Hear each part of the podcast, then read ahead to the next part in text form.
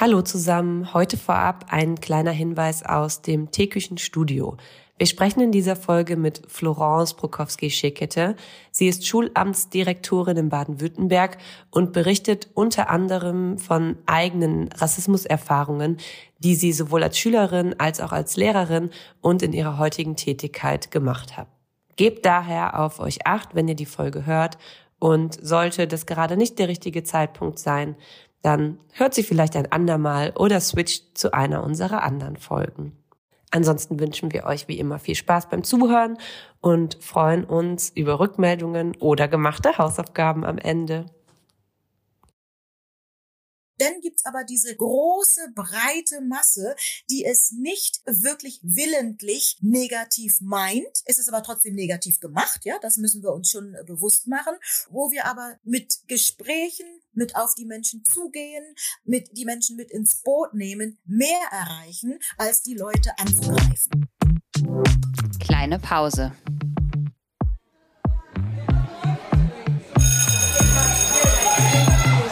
Begegnungen in der Teeküche.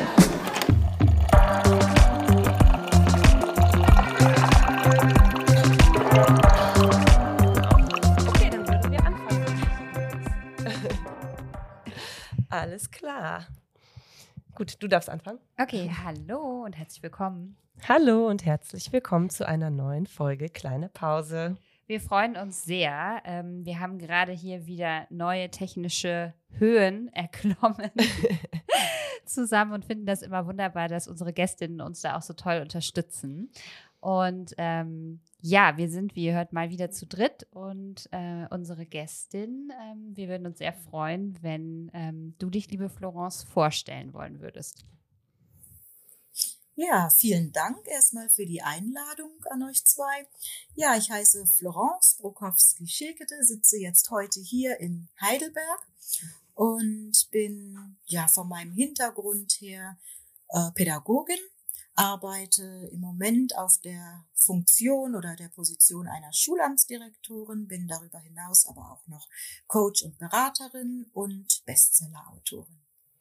Ja, Bestseller-Autorin ist ein gutes Stichwort. Ähm, vielleicht da auch schon mal ein kleiner Hinweis auf dein Buch. Das heißt Mist, die versteht mich ja, aus dem Leben einer schwarzen Deutschen. Ähm, für alle, die gerade zuhören, können sich das direkt notieren und auf die äh, Einkaufsliste schreiben. Ähm, wir fangen ja bei uns immer an mit einer kleinen Anekdote. Und zwar im weitesten Sinne, das heißt, wie also irgendeine Geschichte, die vielleicht zu dem geführt hat oder im Zusammenhang steht mit dem, ähm, was du heute machst oder vielleicht auch eine Sache, die dir vor kurzem im Kontext Schule passiert ist und die was mit deiner Arbeit zu tun hat im weitesten Sinne. Ähm, hast du Lust, da irgendwas zu berichten? Fällt dir da spontan was ein? Ja, ach, es gibt ganz verschiedene ähm, Anekdoten. Ja, eine, die mir jetzt so einfällt, die ähm, passt, glaube ich, ganz gut so zu mir als, als ganzheitlicher Mensch. Ähm, ich war beruflich unterwegs und war in einem Rathaus, hatte dort den Bürgermeister besucht, hatte zwei Schulleiterinnen dabei und dann wurde ich einem ehemaligen Schulleiter vorgestellt als, ach, schauen Sie doch mal, das ist Frau so und so und die ähm, vertritt das ähm, Schulamt. Und dann guckte der mich an und war erstmal total perplex und dann sagte er, nee, echt jetzt? Echt? Sie sind Schulamtsdirektorin? Na, da kommt wenigstens mal Farbe ins System. Und das ist sowas, ähm, das ist ja eine Anekdote, aber ich war in dem Moment so perplex und habe irgendwie gedacht, mein Gott, ähm, ja, sowas muss man sich halt anhören und ähm, ja, gucken, dass man aber trotzdem situationsgerecht äh, darauf reagiert. Ne? Jo, das ist ein guter Einstieg in unser Gespräch, würde ich sagen. Wann war das genau? Das war 2020, noch äh, so mhm. kurz bevor wir dann in den Lockdown gingen. Ah ja. Vielleicht kannst du an der Stelle noch mal ganz kurz erklären für diejenigen, die zuhören und es vielleicht gar nicht so genau wissen, was man als Schulamtsdirektorin denn überhaupt so macht. Ja.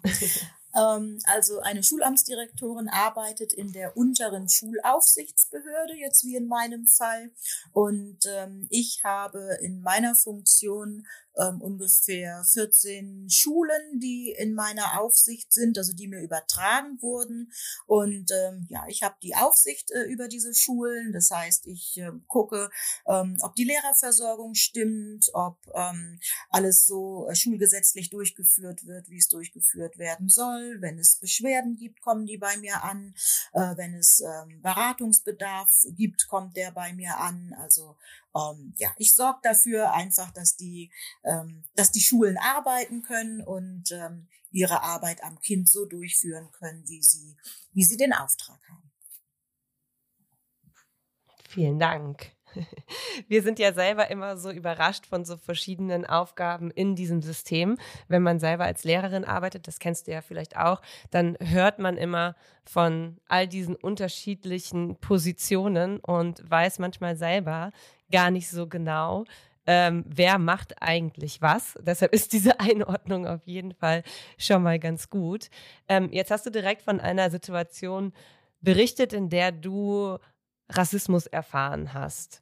Und ähm, wir kennen das aus unserem Umfeld auch, dass, ähm, also nicht in Bezug auf uns natürlich, aber in Bezug auf ähm, das, der, die Räume, in denen wir uns befinden, dass die sehr häufig ähm, von weiß positionierten Menschen ausgefüllt werden. Und je höher das im Schulsystem ist, desto krasser ist es wahrscheinlich. Also wir reden im Podcast oft darüber, dass es ähm, auch schwierig ist, über, über viele Dinge zu reden, wenn wir selber von, vor einem Kollegium stehen, das sehr weiß positioniert ist, ähm, in, den, äh, in dem es eben noch nicht so viel Diversität gibt. Was ist so dein Blick auf das Schulsystem insgesamt? Also was würdest du sagen ähm, oder was erlebst du da vielleicht auch immer wieder und ähm, vielleicht können wir darüber dann auch so ins Gespräch kommen, was du dir vielleicht auch wünschen würdest, wozu du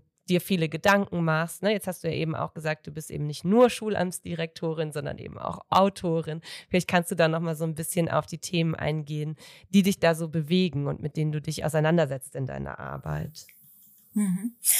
Also es war äh, tatsächlich so, als ich meine Arbeit begonnen habe, also das Studium äh, begonnen habe und dann auch in die Schule gegangen bin, dass ich dieses Thema ähm, der ähm, Jahres Rassismus kritischen Pädagogik gar nicht ansprechen wollte. Und ich wollte auch mich als als Person nicht ansprechen. Also ich habe sicherlich als Person was dieses Thema angeht, gewirkt, also alleine ja, durch mein, durch mein Äußeres. Meine Eltern sind aus Nigeria und von daher ähm, bin ich schwarz.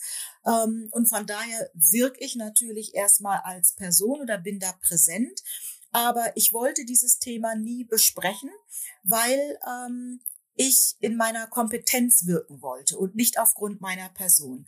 Und die Tatsache, dass ich das jetzt aber äh, zum Thema mache und auch mich als als Person zu einer Marke mache, ähm, hat sicherlich damit zu tun, dass ich jetzt in einer Position bin in dem System, ähm, in dem ich weiß, ich habe keine Ambition, noch höher zu gehen. Man soll nie, nie sagen. Ich habe noch viele Arbeitsjahre vor mir.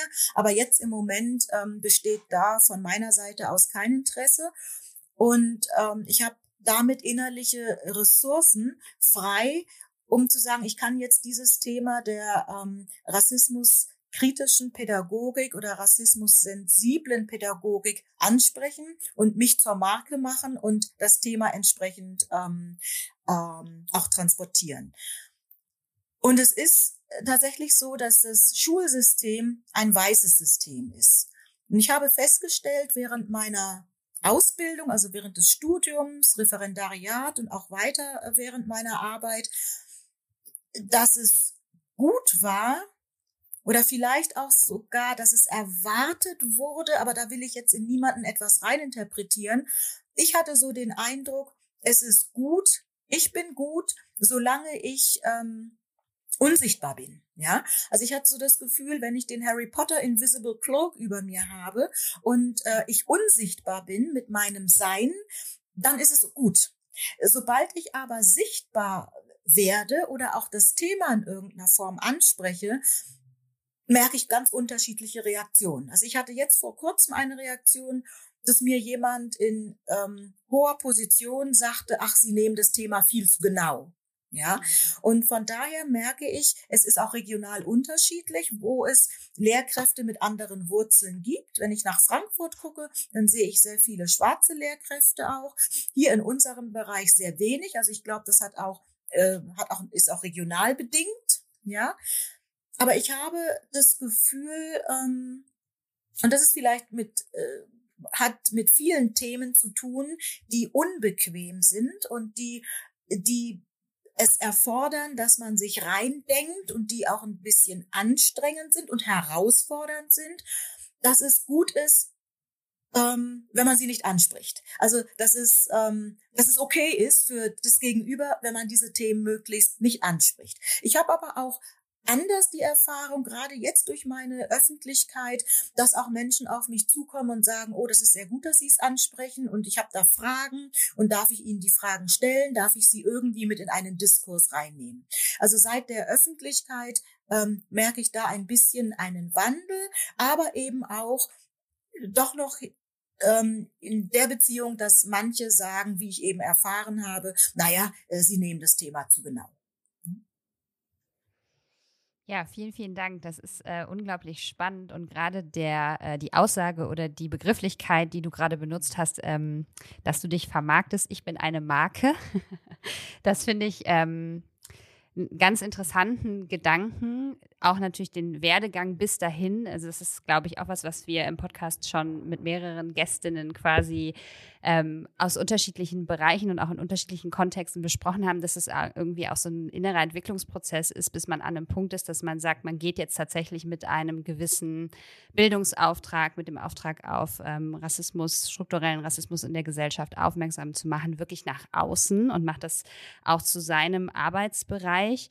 Ähm, und ich finde das so gut, weil das, ich glaub, glaube ganz persönlich, wenn du auch sagst, ich bin eine Marke, das ist natürlich etwas, was ähm, vielleicht erstmal so ein bisschen Irritation hervorruft, aber gleichzeitig natürlich auch konterkariert und ganz klar zeigt, ähm, was in der Gesellschaft ja längst schon da ist. Ne? Also auf der einen Seite und auf der anderen Seite, aber wie man auch an den Reaktionen, die du gerade von Kolleginnen und Kollegen beschrieben hast, ähm, oft einfach was ist, was an den Rand gedrängt wird und gar nicht so im Zentrum des Bewusstseins steht. Deshalb ist es ja so wunderbar, dass ähm, die Selbstverständlichkeit, die es sein sollte, dass du jetzt Schulamtsdirektorin bist, ähm, ja etwas ist, was man eben nicht mehr einfach so an den Rand des Bewusstseins schieben kann, ne? sondern du bist das jetzt, du machst das jetzt, du setzt dich ein, du arbeitest als Dozentin an der Uni, du bist Beraterin und du bist eben auch im äh, Schulwesen sehr aktiv. Äh, das finde ich total ähm, klasse. Also ich finde das ganz, äh, ja, ich finde das einfach super. Dankeschön. Du hast ja auch gerade ähm, schon beschrieben, dass das irgendwie was mit Unsichtbarkeit zu tun hat. Vielleicht kannst du das noch mal ein bisschen genauer ausführen. Und ähm, der Gedanke, der mir dabei auch direkt gekommen ist, ist ja auf der einen Seite, dass du sagst, ich war als Person unsichtbar, aber auf so einer anderen Ebene hat es ja vielleicht auch was mit der Unsichtbarkeit des Themas zu tun, solange ähm, wie wir gerade ja schon gehört haben, es in einem System stattfindet, das an sich vielleicht erstmal nicht das Bedürfnis hat oder nicht den Zwang, so kann man es ja auch nennen, ähm, sich aus einer privilegierten Situation heraus mit dem Thema Rassismus auseinanderzusetzen. Das hat sicherlich auch was mit unseren Erinnerungskulturen, auch ein großes Thema. Ähm, bei uns immer mal wieder zu tun mit unserem äh, Selbstverständnis. Ne? Das hört man auch immer wieder in diesen Diskursen, dass Rassismus ist was Böses, Rassismus ist was, was ich auf keinen Fall irgendwie mir selber zuschreiben möchte. Und das überträgt sich natürlich auch auf das System. Ne? Ein System, was sich selber als sehr pädagogisch und mhm. damit ähm, humanistisch geprägt und so weiter ähm, wahrnimmt. Das ähm, deklariert sich ja Ne, da sind wir auch bei so Sachen wie der, den Polizeistudien und so weiter, als ein System, in, das sich gegen Rassismus stellt. Und wenn man mhm. gegen Rassismus ist, dann ähm, und das als Selbstdefinition quasi ich spreche jetzt so, als sei ich das System, ne? aber als Selbstdefinition des Systems quasi sich, ähm, sich zuschreibt, dann macht es vielleicht das Thema auch unsichtbar. Ne? So nach dem Motto, Rassismus ist hier nicht erlaubt, also kann hier auch kein Rassismus stattfinden. Also eine Unsichtbarkeit in Bezug auf dich als Person, die du beschrieben hast, aber vielleicht auch eine Unsichtbarkeit ähm, in der Genese dieses Systems ähm, aufgrund der Abwendung ähm, von diesem Thema oder also mhm. der Positionierung. Mhm. Also es ist im Prinzip so, wie du äh, es beschrieben hast. Im pädagogischen Bereich oder überhaupt der Mensch an sich, äh, der zunächst mal gut möchte und auch von sich gut denkt, der möchte das Thema Rassismus oder äh, allgemein gesprochen das Thema Diskriminierung und sich ja nicht in Verbindung gebracht sehen. Und wenn man dieses Thema anspricht, dann ähm, kann es sehr schnell passieren, dass äh, Menschen sich angegriffen fühlen, also Menschen, die nicht betroffen sind, ja, äh, in unserem System jetzt weiße Menschen, ähm, von denen man zunächst aufgrund ihrer ethnischen äh, Sichtbarkeit nicht denkt, dass sie vielleicht andere Wurzeln haben. Man kann ja weiß sein und trotzdem andere Wurzeln haben, aber zunächst mal, wenn man sie sieht, dann denkt man das nicht. Und ähm, da passiert es oftmals, dass diese Menschen dann äh, sich angegriffen fühlen, ja. Und wenn man eine Situation hat, wie jetzt zum Beispiel die in dem ähm, in dem Rathaus, wenn ich da entsprechend ähm, reagiert hätte, dann hätte es sein können, dass die Person, die sagte, oh, da kommt wenigstens mal Farbe ins System, dass die sich dann noch auf den Schlips getreten gefühlt hätte und zum Schluss ich mich noch hätte entschuldigen dürfen. Mhm. Ja, also das sind oftmals so ganz skurrile Situationen. Ähm, weil es so ist, dass jeder zunächst mal von sich sagt, ja, ich bin doch nicht diskriminierend, ich bin doch auch nicht rassistisch, ja, und, und wenn man aber eine Situation erlebt und sagt, äh, Momente mal, was, was soll diese Anmerkung ähm, oder was soll dieser Satz, ähm, ja, wollen Sie mir unterstellen, ich bin, ich bin rassistisch. Von daher macht es ähm, das Gespräch über dieses Thema sehr schwer, weil die meisten Menschen gleich in eine Defensive gehen, glauben, man möchte ihnen was unterstellen und sie was auch verständlich ist, weil jeder möchte von sich gut denken und auch äh, wollen, dass der andere von ihm gut denkt. Und aus dem Grund ist es so schwer, dieses Thema anzusprechen, ohne dass ähm, womöglich jemand sich gleich angegriffen fühlt. Ja, und äh, das Thema in unserem Bildungsbereich ist einfach so, dass Bildung das, das Herzensgut einer Kultur ist und das Herzensgut eines Landes ist.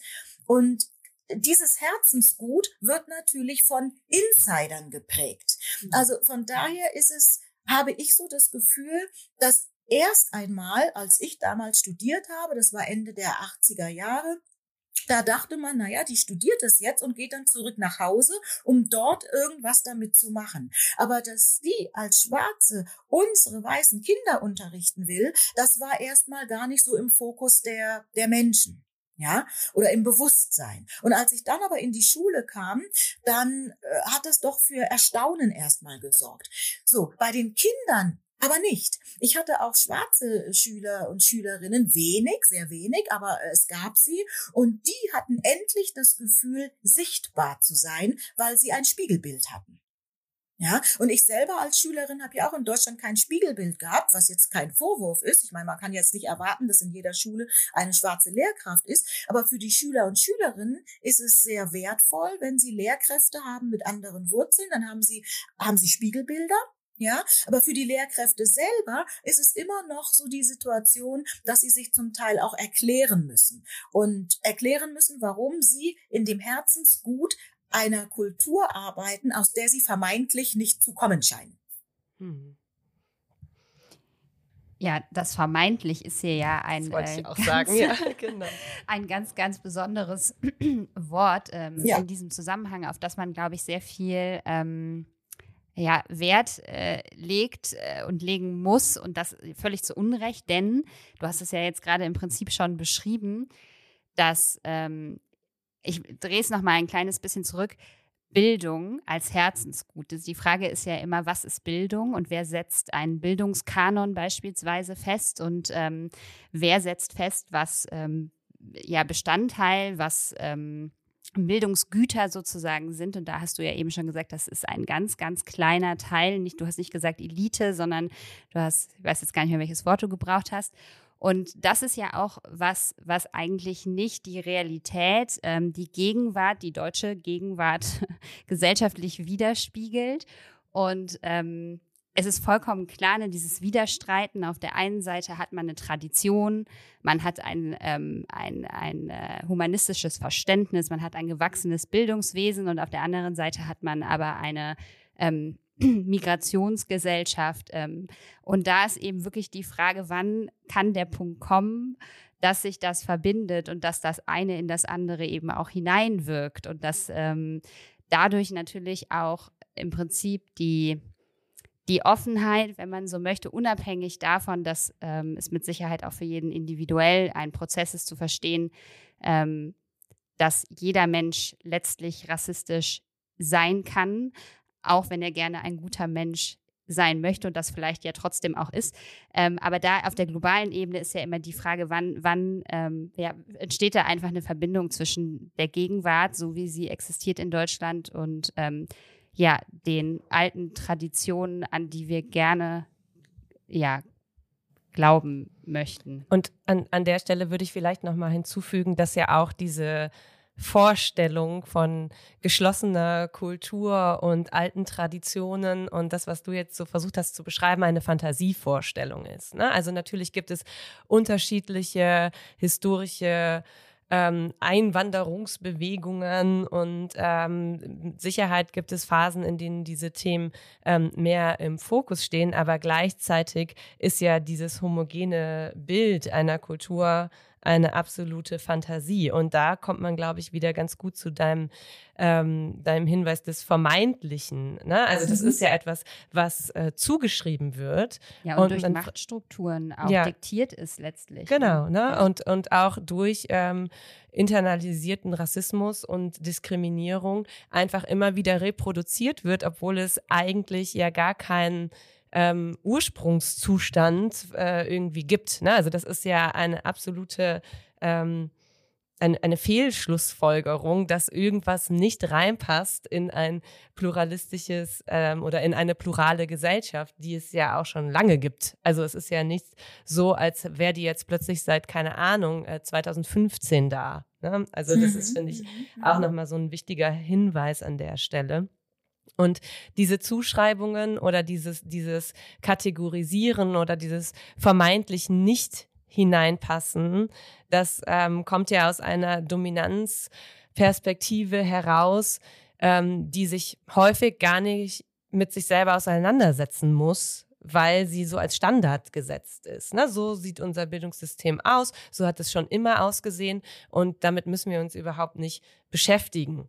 So, das ist ja, ja auch ein bisschen das, was du ähm, eben schon genannt hast. Was würdest du dir denn vielleicht jetzt aus, aus so einer gegenwärtigen Perspektive, was würdest du dir denn konkret ähm, oder was hast du für Vorstellungen, wie man an, an diesen Stellen tatsächlich vielleicht auch was verändern kann? Ne? Jetzt hast du natürlich schon gesagt, du gehst ins Außen, du machst dich selber irgendwie ähm, sichtbarer mit diesen Themen, du sprichst äh, von, von dir selber als, ähm, als Marke, so, ne, ich, ich gehe das jetzt an, aber das kann natürlich auch nicht sein, dass das nur an einzelnen Personen hängt, die vielleicht äh, auch selber betroffen sind von Rassismus, sondern ähm, letztlich müssen wir auch auf systemischer Ebene schauen, ähm, wie man da tatsächlich irgendwie Angriffspunkte ähm, findet. Und was würdest du sagen, sind so die wichtigsten Aspekte aufgrund deiner Erfahrungen, wo man vielleicht auch recht niederschwellig erstmal irgendwie loslegen könnte, um sich mit diesen Themen so zukunftsorientiert äh, hin zu einem tatsächlich diskriminierungsfreieren Schulsystem ähm, befassen könnte? Mhm. Also zunächst ähm, sehe ich das Ganze mal gesamtgesellschaftlich und sage, die Gesellschaft ist ein lernendes System. Und man kann von einer Gesellschaft und der Gesellschaft sind eben, ist eben jeder Einzelne als Individuum wichtig, kann man jetzt nicht erwarten, von heute auf morgen ähm, etwas hat, hat die Gesellschaft so und so zu lernen und so und so zu tun. Also man muss einer Gesellschaft meiner Meinung nach auch Zeit geben, ähm, sich an Dinge zu gewöhnen, Dinge zu lernen und mit Dingen, mit Themen umzugehen.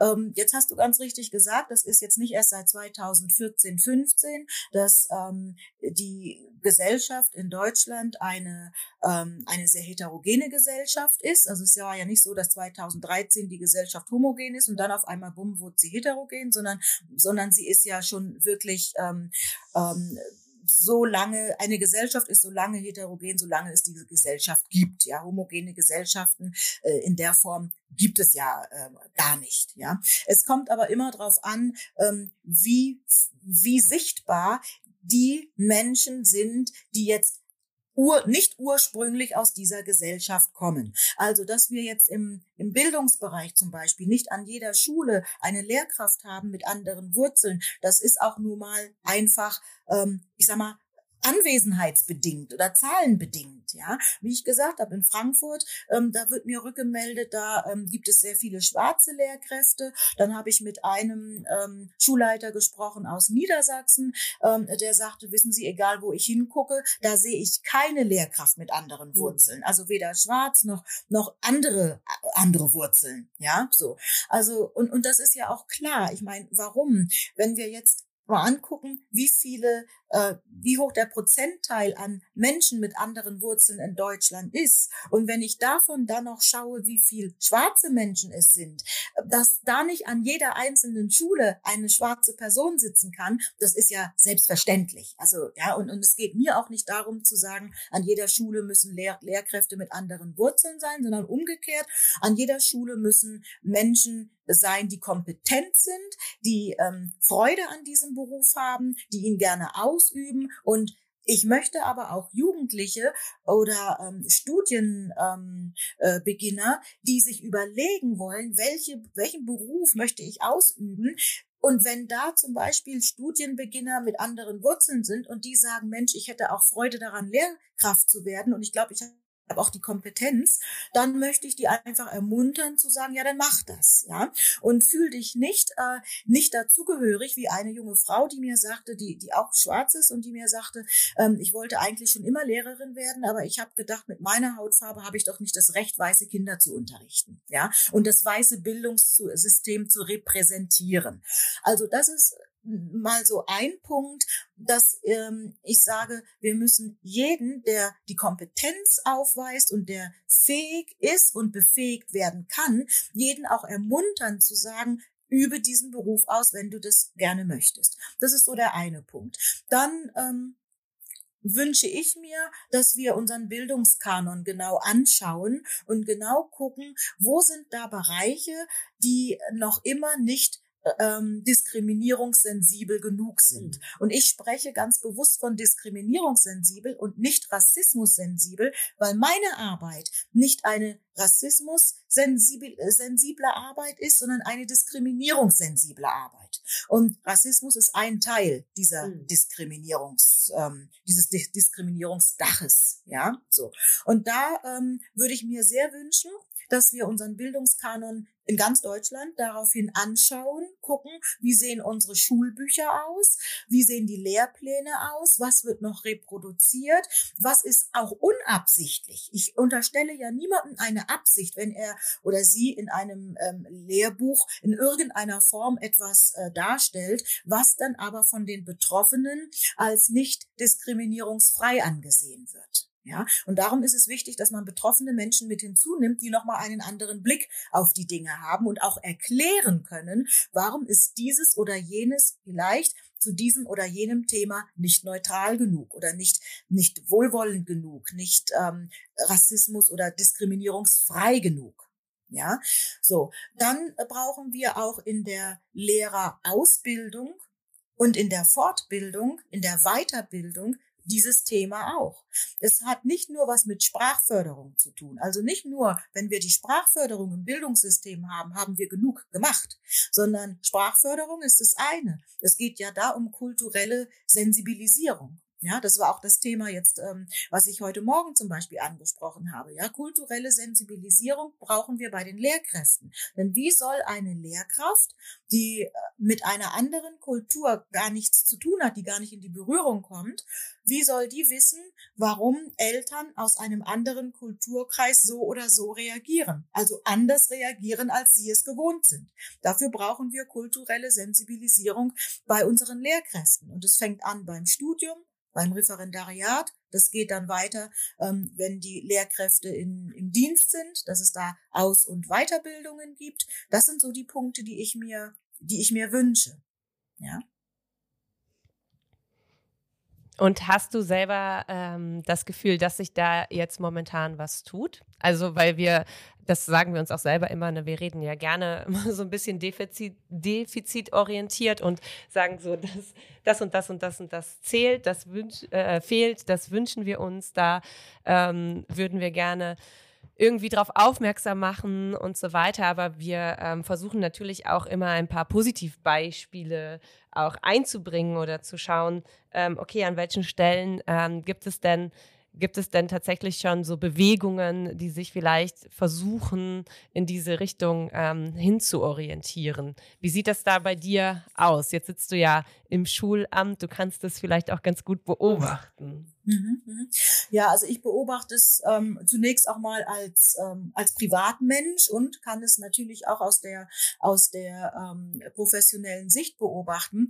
Natürlich, um etwas zu bewegen, muss man zunächst mal schauen, was ist der Ist-Zustand. Und ähm, wenn man einen Ist-Zustand mit ja, es ist alles fein betrachtet, dann ähm, möchte man ja, dann sieht man keine Notwendigkeit, etwas zu bewegen. Also erstmal sieht man die Defizite, um dann zu gucken und was was tut sich da da. Und ich denke, dass sich, wenn ich zurückschaue, also auf meine eigene Schulzeit, dann auf die Zeit äh, während meines Studiums, als ich Referendariat gemacht habe, die Praktika gemacht habe, wie ich mich da wirklich als als Alien zum Teil gefühlt habe. Also nicht nur als Solitär, was sich so durch meine Biografie ähm, zieht, ja, so die erste und einzige irgendwo zu sein, aber schon fast so als Alien. Also während ich Referendarin war, war ich echt ein Alien, ja.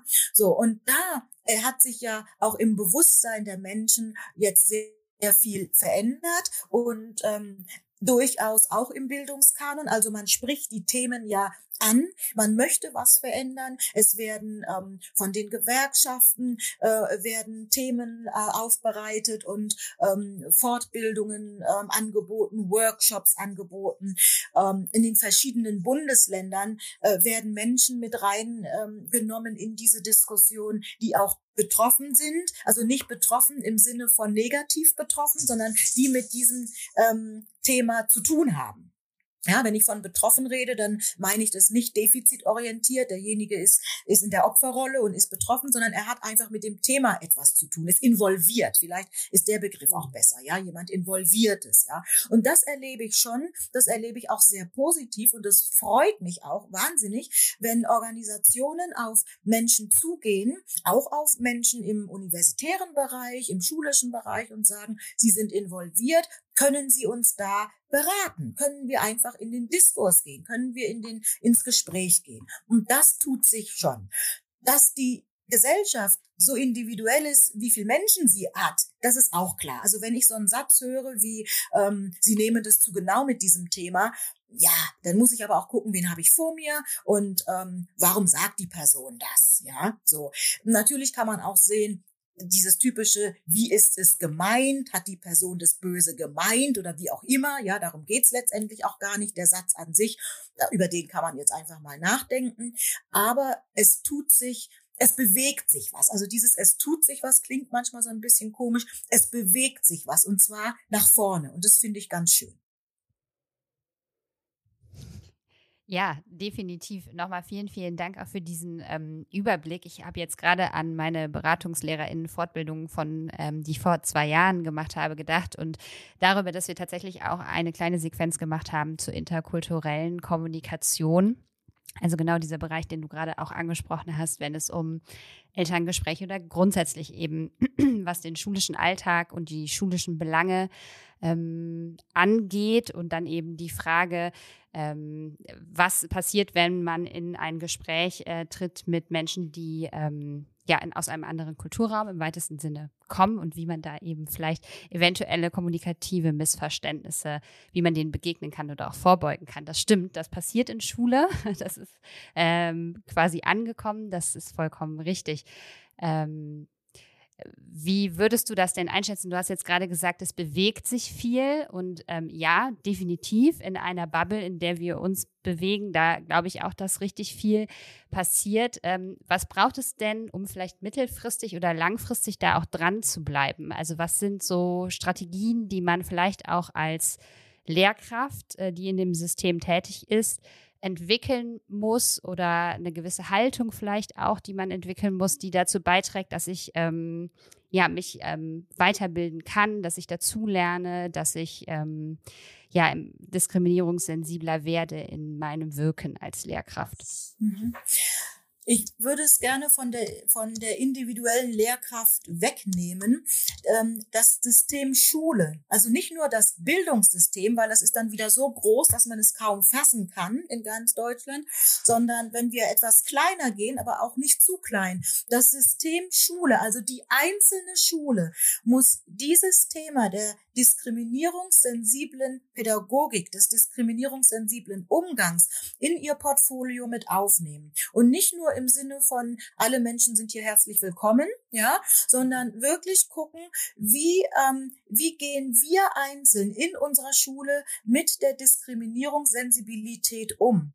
Und wie gesagt, Diskriminierung hat, ist ein sehr großes Feld. Das hat nicht nur etwas mit der ethnischen Diskriminierung zu tun. Also wie sind Menschen in, wie werden Schüler und Schülerinnen, Lehrer und Lehrerinnen, alle in der Schule Beteiligte, wie werden die aufgenommen, wenn die eine individuelle Besonderheit mitbringen, ja, die angeblich ab, weg von der Norm ist, ja, also eine, eine Individualität, ähm, die vielleicht nicht die Mehrheit entspricht. Wie gehen wir in unserer Schule damit um? Das muss in dem, in dem Leitbild verankert sein und auch immer wieder neu ähm, äh, besprochen werden und es muss immer wieder neu drauf geschaut werden, was ist unser Ziel, was möchten wir und erreichen wir das auch in unserem täglichen Tun und unserem täglichen Sein. Wenn wir einmal im Jahr ein ähm, ein Fest machen und wir sagen, äh, jeder bringt das Essen aus seiner Heimat mit, ist es ganz gut und schön, aber äh, das ist nicht das, was wir eigentlich möchten, ja, sondern zu gucken,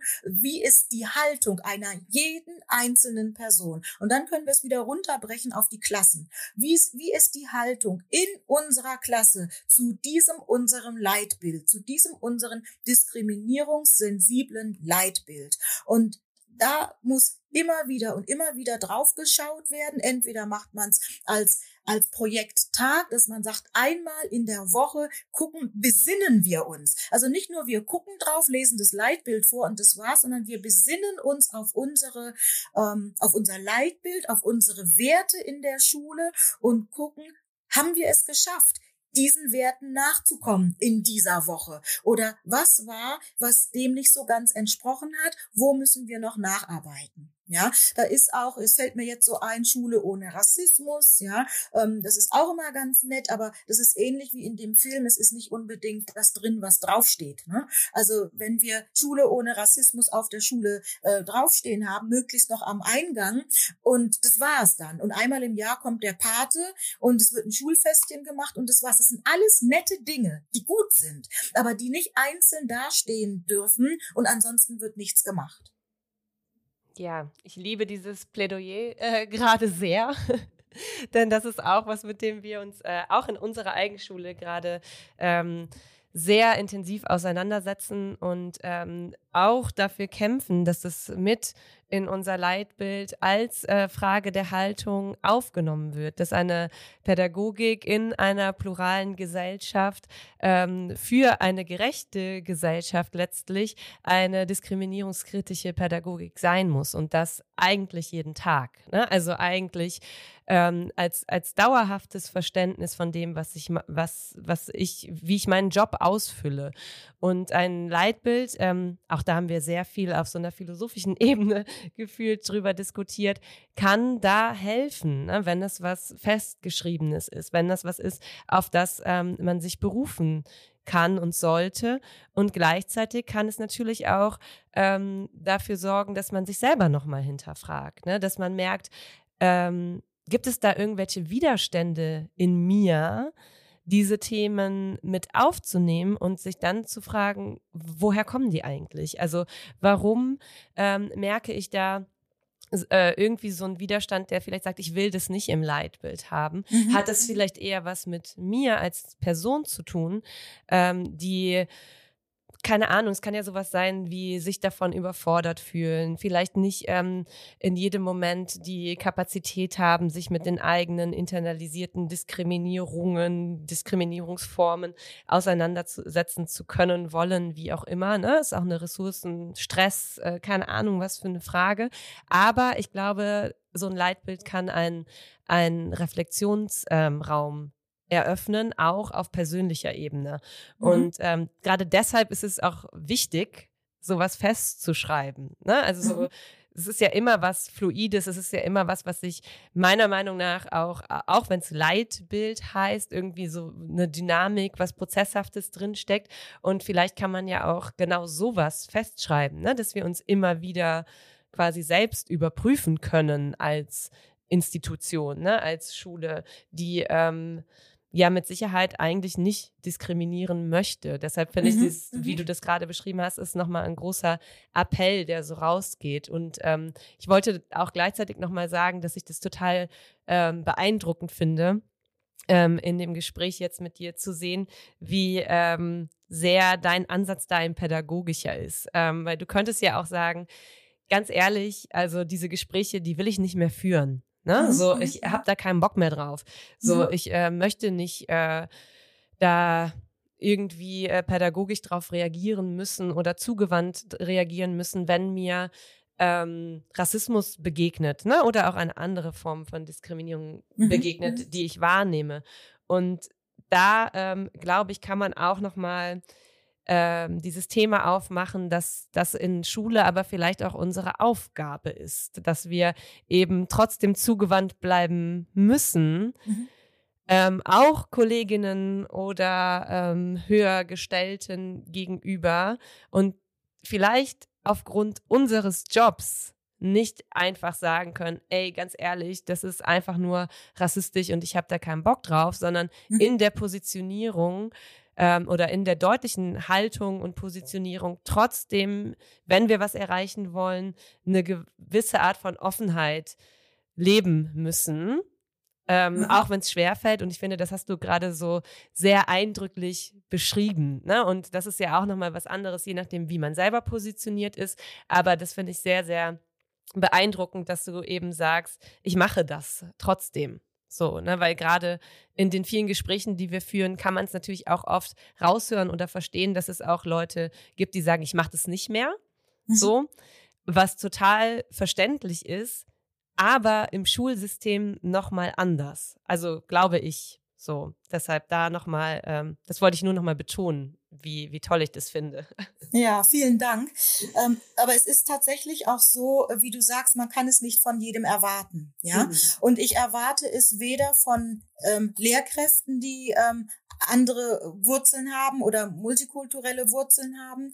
Oder anders gesagt, ich verstehe es sehr gut, wenn Lehrkräfte ähm, mir sagen, wissen Sie, das, ich möchte es einfach nicht besprechen. Ich kann es auch nicht besprechen. Ich habe auch die, äh, diese Energie nicht dazu, mich ähm, mit meinen Kollegen und Kolleginnen ähm, ständig über dieses Thema ähm, auseinanderzusetzen. Ja? Oder ähm, auch Schüler und Schülerinnen, die, die sagen, ich, ich will das gar nicht. Ich bin vielleicht auch in meiner ganzen, in meinem ganzen Sein, in meiner äh, ganzen Entwicklung noch überhaupt nicht so weit, dass ich es besprechen möchte. Ich meine, ich mhm. habe es ja auch lange Jahre nicht gemacht. Ja, ich habe es jetzt erst gemacht, seitdem ähm, das Buch raus ist, beziehungsweise mit dem Schreiben des Buches habe ich mich ja entschieden, öffentlich zu werden. Ja, man ist ja als Mensch mit sichtbar ethnisch anderen Wurzeln, ist man ja automatisch im Mittelpunkt, ob man es möchte oder nicht. Man muss sich gar nicht in den Mittelpunkt stellen. Man ist es ja durch sein Sein automatisch. Ja, so.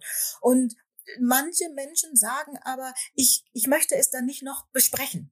Als ich Schulleiterin wurde, 2007, hat ähm, die Zeitung mich gleich angerufen oder anders gesagt, es kamen die Medien im Grunde seit 95 regelmäßig auf mich zu und sagten, wir möchten über sie eine Dokumentation drehen, wir möchten das irgendwie veröffentlichen. Und ich habe immer gesagt, nein, das wird nicht passieren.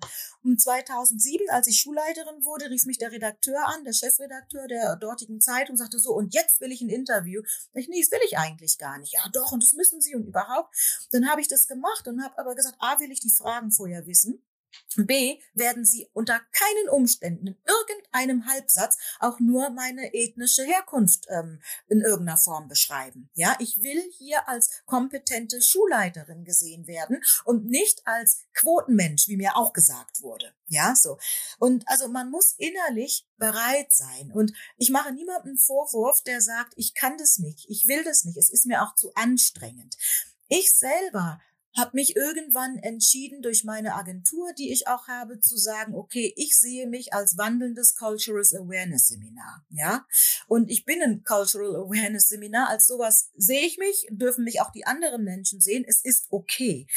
Aber ich kann es verstehen, wenn Leute und auch wenn Kollegen, Kolleginnen sagen, ähm, ich will das nicht. Ja, ich, ich will, ich will mich einfach nicht zum Thema machen. Und gut ist natürlich, wenn andere ähm, oder wenn alle im Kollegium dieses Thema zum Thema machen und nicht die Person, die involviert ist, dann noch das Gefühl hat, oh, jetzt, jetzt bringe ich mich hier irgendwie in den Vordergrund, ja, sondern alle und es muss auch ein Thema sein, was an der Spitze angesiedelt ist. Also wenn die Schulleitung da sich auch ganz klar positioniert, dann ist es auch nochmal ne, dann macht es das viel einfacher, als wenn eine Lehrkraft irgendwie meint, naja, ich mache das Thema jetzt zu meinem Thema und die anderen denken, oh gut, dass jemand das macht, müssen wir es ja schon mal nicht. Ne? Hm, absolut. Ja, äh, also ich wollte damit auch nicht sagen, jeder soll das machen, ne? deshalb ganz bewusst. Nee, nee, klar. Ne? Sondern, sondern mhm. tatsächlich dieser Punkt, dass wenn man es ähm, selbstbestimmt zu seinem Thema macht, ja. dann heißt es ja trotzdem nicht automatisch, dass es einfach ist. Ne? Es heißt ja trotzdem nicht automatisch, ähm, dass man dass es einem immer leicht fällt, nett zu bleiben. Vielleicht kann man das, das kann man das so, so festhalten. Und dass ich ja. es sehr beeindruckend finde, dass du wahrscheinlich noch viele, viele, viele andere Beispiele nennen könntest und trotzdem eben in dem, was du gesagt hast, direkt gesagt hast, na ja, aber ich muss mir ja auch anschauen, wer man gegenüber ist. Richtig. So, und das finde ich einfach beeindruckend, weil das ja trotzdem, man ist ja trotzdem als Person nicht frei davon, dass es auch nervt oder man immer mal Klar. wieder geschockt ist oder so. Klar. Und das darf man auch mal rauslassen. Also ähm, man sagt, man fragt mich oft, Mensch, ähm, äh, woher haben Sie diese wahnsinnige Energie, ja, und auch diese wahnsinnige Geduld. Also ich glaube, ja, ich bin, äh, was das angeht, ein äh, vielleicht denke ich von Berufswegen ein sehr geduldiger Mensch. Ähm, ich habe eine hohe Ambiguitätstoleranz. Ich kann gut den Perspektivwechsel auch einnehmen und ähm, versuche ja auch Brücken zu bauen. Also ich weiß ja, wenn ich die Person mir gegenüber, die jetzt so einen Spruch äh, loslässt, wie dann kommt Farbe ins System, wenn ich den jetzt zusammengestaucht hätte, der hätte ja gar nichts kapiert in dem hm. Moment, ja. Der, der hat ja noch gedacht, das ist lustig und das ist irgendwie toll.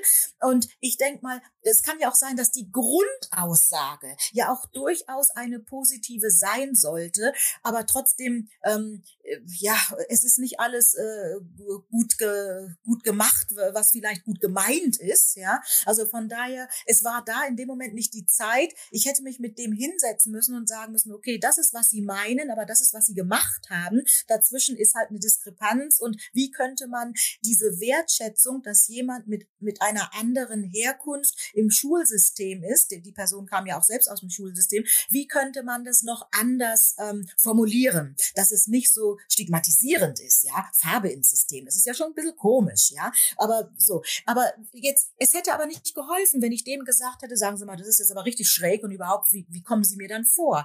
Also mein Ansatz ist wirklich, ähm, dass ich auf die Menschen zugehe. Ich möchte aber, dass jeder Einzelne eine gewisse Geduld auch hat. Also das heißt, auch die Menschen, die involviert sind. Da appelliere ich auch zu sagen, bitte auch da eine gewisse Geduld mit denen, die das Thema nicht als alltägliches Thema haben. Ja, es gibt Dinge, da müssen wir nicht drüber diskutieren. Die sind rassistisch, die sind abwertend, die sind menschenfeindlich. Darüber müssen wir überhaupt nicht diskutieren. Und dann gibt's aber diese große, breite Masse, die es nicht wirklich willentlich negativ meint. Es ist aber trotzdem negativ gemacht. Ja, das müssen wir uns schon bewusst machen. Und wo wir aber mit Gesprächen, mit auf die Menschen zugehen, mit die Menschen mit ins Boot nehmen, mehr erreichen, als die Leute anzugreifen. Ja, und das ist so mein Ansatz und da versuche ich also wirklich, wenn ich die, wenn ich mir eine Brücke vorstelle, versuche ich beide Seiten der Brücke ähm, zu bewegen, aufeinander zuzugehen. Mal bewegt man sich eher in die eine Richtung, aber wir alle zusammen, mal alle zusammen in die andere Richtung, aber wir entfernen uns nicht voneinander. Ja, nochmal vielen, vielen Dank. Du hast jetzt so viele gute, wunderbare Bilder gefunden, um zu beschreiben, in was für einem Prozess wir da alle äh, involviert sind, quasi egal, ähm, aus welcher Perspektive wir draufschauen. Und ich glaube, dass, also jetzt so, wenn man dich hier sprechen hört, spricht natürlich eine ganz, ganz äh, große pädagogische Erfahrung, eine riesige pädagogische Kompetenz, glaube ich, aus all den Schlussfolgerungen, die du in deine, in deiner Arbeit jetzt quasi zum Zuge kommen lässt, indem du sagst, ja, gut, ich habe einfach auch die Erfahrung gemacht, dass ähm, ein gewisses Maß an Geduld und Verständnis und die Fähigkeit zum Perspektivwechsel mich eher zu einem Ziel bringt, als ähm, quasi zu in irgendeiner Art und Weise auf ähm, kommunikative Konfrontation zu setzen, sozusagen. Und ich glaube, das ist auch etwas, was ähm, für alle Lehrkräfte in Schule, ähm, sei es jetzt in Gesprächen mit Kolleginnen und Kollegen oder wie auch immer, ähm, etwas ist, was, was wichtig ist ähm, und das, was ähm, es vielleicht auch braucht, wenn man sich auf diesen diskriminierungssensiblen Weg macht. Ja, das, das wollte ich jetzt nur nochmal zusammenfassen. Mhm. Ich wollte ganz, ganz kurz noch auf einen Punkt eingehen, der aber mhm. einen Aspekt betrifft, äh, der jetzt noch schon ein paar Minuten zurückliegt, und zwar ähm, die Tatsache, dass man nicht vergessen darf, wenn man in ähm, dem Bereich der Antirassismusarbeit äh, im schulischen Bereich unterwegs ist. Ähm, wir haben, wir machen das ja, also wir machen das ja in der Hauptsache dafür, dass SchülerInnen eine möglichst ja, diskriminierungsfreie Schulzeit verbringen können und die Diskriminierungserfahrungen ähm, so gering wie möglich gehalten werden. Und ich glaube, dass ähm, du eben in einem Halbsatz was gesagt hast, was total wichtig ist, dass das eben Dinge sind, die wir als Lehrkräfte, die die in Schule arbeitenden Menschen, pädagogisch wirkenden Menschen mit sich selber ausmachen müssen. Und dass das hat Nicole ja eben auch nochmal ganz ausführlich dargestellt, dass es eben eine Frage der Haltungsarbeit ist und der Reflexion und der pädagogischen Praxis, aber dass wir nie vergessen dürfen, dass die Menschen, die äh, in dem Fall die SchülerInnen, die Diskriminierungserfahrungen machen, ähm, gar nicht unbedingt diejenigen sind, mit denen wir das ausdiskutieren sollten. Ne? Also, dass man mhm. sozusagen da ganz klar nochmal ähm, sich bewusst macht, dass junge Menschen oft, aus welchen Gründen auch immer, gar nicht zum Thema gemacht werden wollen, aktiv. Also dass mhm. es nie darum mhm. gehen kann, SchülerInnen herauszustellen und ähm, sozusagen Richtig. auf den Präsentierteller zu stellen und Richtig. zu sagen, mhm. ich erwarte jetzt von dir, dass du mir mal erklärst, welche Diskriminierungserfahrungen ja. machst du hier eigentlich ja. so an Schule. Äh, mhm. Das finde ich nochmal ganz wichtig, dass man das betont. Mhm. Ja, und mhm. niemals Fremdouting. Ne? Das, genau. ähm, irgendwann müssen wir dazu auch mal einen Post machen. Ja, Kein genau. Fremdouting. Genau.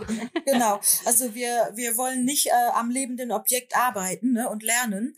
Und äh, was ich als Schülerin war, ich war das lebende Objekt, an dem alle gelernt haben. Ja, es hat mir schon damals nichts ausgemacht, aber ähm, das, das will halt nicht jeder. Also vielleicht war es bei mir einfach so, ich, ich war irgendwie, habe ich, ich habe immer schon gerne irgendwie die Bühne geliebt, ja, und vielleicht fand ich das für mich okay, dass ich ich dann im Biologieunterricht durch die Reihen gelaufen bin und den meinen MitschülerInnen zeigen musste, dass durchaus eine schwarze Person im Sommer auch noch braun wird. Ne? Dann habe ich meine Uhr abgenommen, weil der Lehrer sagte, nein, das kann überhaupt nicht sein. Dann habe ich meine Uhr abgenommen und habe also jedem gezeigt, guck mal, hier ist es hell und da ist es dunkel. Aber das mag nicht jeder. Also ich meine, vielleicht war ich da so ein bisschen so ein Rampensäulein, ich weiß es nicht. Aber das, das mag nicht jeder. Und ich möchte eins auch noch ergänzen. Ähm, ja, wir machen diese Arbeit für unsere SchülerInnen, dass die sich wohlfühlen, egal welche Individualität sie mitbringen. Aber ich möchte auch die Lehrkräfte mit anderen Wurzeln nicht vergessen, denn sie möchten nur ihre pädagogische Arbeit machen. Und auch Lehrkräfte, ich erlebe auch Lehrkräfte, die sagen, auch ich erlebe eine Ausgrenzung und eine Diskriminierung aufgrund meiner ethnischen Herkunft, ähm, und zwar im Kollegium, ja. Und auch da möchte ich sagen, ähm, wir, unsere Arbeit muss so sein, dass auch die Lehrkräfte sich wohlfühlen. Und zwar wieder groß gesehen, alle Lehrkräfte, alle mit ihrer eigenen Individualität, egal ob jetzt andere Wurzeln, eine andere Religion, eine andere sexuelle Orientierung oder, oder, oder, ja, versehrt, körperlich versehrt oder nicht versehrt, Fußgänger, Rollstuhlfahrer und so weiter und so weiter. Also da ähm, dieser gute Nährboden muss auch vorhanden sein, dass jede Lehrkraft gerne und wir reden jetzt heute halt von Schule. Wir könnten es ausweiten auf andere Berufe, aber wir reden jetzt heute von Schule, dass jeder gerne an seinen Arbeitsplatz kommt und nicht aufgrund seiner Individualität ausgegrenzt wird. Und nur wenn der Lehrkörper das ist jetzt ein sehr alter Begriff, aber wir benutzen ihn mal. Wenn der sich wohl fühlt, dann kann er auch mit einer guten Energie in die Klassen gehen und die gute Energie in die Klasse weitergehen. Danke, dass du das nochmal ergänzt hast. Ja, ich ergänze auch nochmal alle Mitglieder der Schulgemeinschaft. Ne? Ja, auch da ja. spielt es natürlich ja. eine Rolle, denn es gibt sehr viele Menschen, die in Schule bei diesen Diskursen auch immer wieder ausgeblendet werden. Ne? Also da auch ähm, sowas wie, wer kennt eigentlich ähm, die Namen von Menschen, die in Schule arbeiten, die vielleicht nicht unbedingt äh, LehrerInnen sind ne? oder in Schule sich bewegen, nicht unbedingt SchülerInnen sind, ne? sondern weiteres Personal, ne? Da, da kann man sich ja auch vielleicht mal selber fragen, ob man da überhaupt Namen kennt. Ne? Und da fängt es ja. ja. schon an. Ne? Und da, ja. für die gilt es natürlich auch, denn wir können das ja nicht als so ein Mikrokosmos beschreiben und dann ähm, nur in, in, unter uns sozusagen äh, vorleben, sondern es muss natürlich dann auch sofort nach außen gehen. Ne? Mhm. Und mhm. da, das ist auch so ein Punkt, wo ich mich auch selber oft hinterfrage. Ne? Also es geht auch raus an mich in dem Moment. Okay, vielen Dank. Wir sind jetzt schon bei fast einer Stunde. Es ging so schnell, mit dir zu sprechen. Ähm, es ist am Ende ja immer so, dass du unsere Gästinnen und in dem Fall dann auch du eine Hausaufgabe stellen dürfen, mhm. ähm, die stellvertretend, also wir stellvertretend für alle Zuhörenden, aber dann vor allen Dingen auch für alle Lehrkräfte oder Leute, die im weitesten Sinne in pädagogischen Feldern unterwegs sind, ähm, dann bearbeiten oder versuchen sie zu bearbeiten. Und mhm. da wäre jetzt die Frage, ob dir da spontan was einfällt. Vielleicht hast du ja auch schon vorher drüber nachgedacht, aber du kannst auch so tun, als sei es spontan. nee, ich habe tatsächlich nicht drüber nachgedacht und es ist spontan. Ähm, meine Hausaufgabe wäre ein Wochenplan. Und zwar, dass ihr eine Woche lang jeden Tag die Sprache äh, die ihr benutzt und die Sprache in eurem Lehrerzimmer ähm, beobachtet und schaut, wo sind ähm, schon sehr gute Ansätze einer diskriminierungsfreien ähm, Sprache? Und wo gibt es noch ähm, Bedarf des äh, der Weiterentwicklung ja? Und die die Begrifflichkeiten die der Weiterentwicklung äh, bedürfen die jetzt bin ich also jetzt kehre ich richtig die Lehrerin aus die äh, schreibt ihr bitte in euer in euer Heft nämlich das Heft mit dem bunten Umschlag. Das haben wir nämlich für unser Fach diskriminierungsfreies Denken ja diesen bunten Umschlag. und in dieses äh, Heft ähm, schreibt ihr diese Begriffe Begriffe rein und überlegt euch Alternativbegriffe. Und wenn ich jetzt die Lehrerin komplett raushängen lasse, würde ich sagen, und nächste Woche schauen wir uns diese Begriffe dann an. Yes, mega cool. Ich würde sagen, nächste Woche weiten wir ein bisschen aus und dann treffen wir uns nochmal in einem Insta Live. Und dann gucken wir Zum mal, was Beispiel. da zusammengekommen ist. Ja, das Aber ist wir können es nicht versprechen, dass wir es bis nächste Woche schaffen. Okay, ich bin da auch ganz großzügig und werde da auch keinen Brief an die Eltern schreiben. Gott sei Dank. ja, also wir sagen mal bis zum nächsten Insta Live, ähm, den ich dann, wo ich euch dann einlade. Und da knüpfen wir genau an diesem Punkt an. Das finde ich jetzt ganz großartig. Ja, cool. wir auch. Freuen wir uns. Auch ein bisschen Nachhaltigkeit in unsere genau. Gespräche bringen. Sehr ja, gut. Sehr schön. Vielen, vielen Dank. Danke dir. Tolle Hausaufgabe. Mega cool. ja, ich danke euch, dass ich heute dabei sein durfte und äh, ja, freue mich auf äh, den weiteren Austausch. Wir auch. Wir auch. Vielen, vielen Dank. Bis zum nächsten Mal. Bis zum nächsten Mal. Tschüss. Tschüss. Thank you.